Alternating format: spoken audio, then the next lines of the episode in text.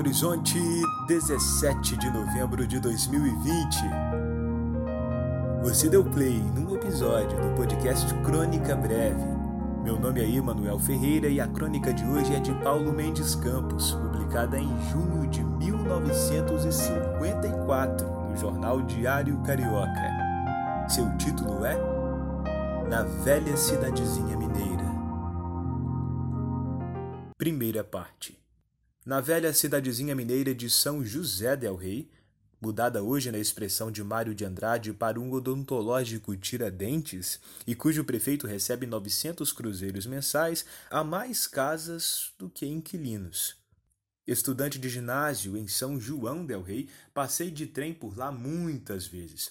Quando o comboio se aproximava, os passageiros mais experimentados levantavam de seus lugares disfarçados e iam para a plataforma.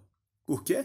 Porque em Tiradentes tinha uma velhinha de gênio que confeccionava as melhores empadinhas de galinha do mundo inteiro. E as empadinhas não chegavam para as encomendas. A mulher era de uma honestidade exemplar. Cobrava apenas 500 réis pela empada e se recusava terminantemente a concordar com aqueles que desejavam egoisticamente todo o tabuleiro, mesmo que dessem o dobro. Todo mundo tem direito, ai! Segunda parte. Na estação de Burnier havia baldeação e pastéis. É histórico, um acontecimento já distante no tempo. Uma delegação de estudantes de farmácia de Ouro Preto entrou na venda da estação, devorou os pastéis e voltou ao trem sem pagar. Alegre estudantada de moços e moças, mas o dono da venda ficou caindo pelas tabelas e aguardou pelo jornal a volta do grupo dobrou o número de pastéis naquele dia.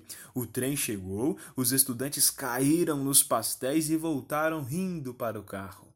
Uma hora depois, o carro em que estavam tinha de ser desligado da composição para ser substituído por um carro decente.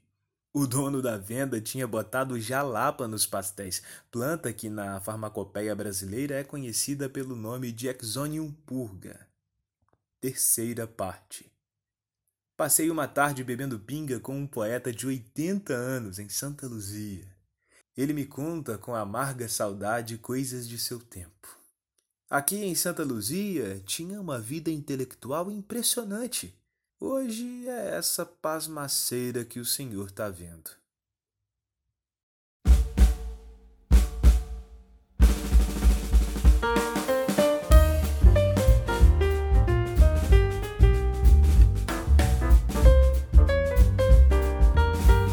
Foi a crônica de hoje. A gente se vê na próxima? Eu espero que sim. Me segue lá no Twitter, arroba Emanuel Ferreira.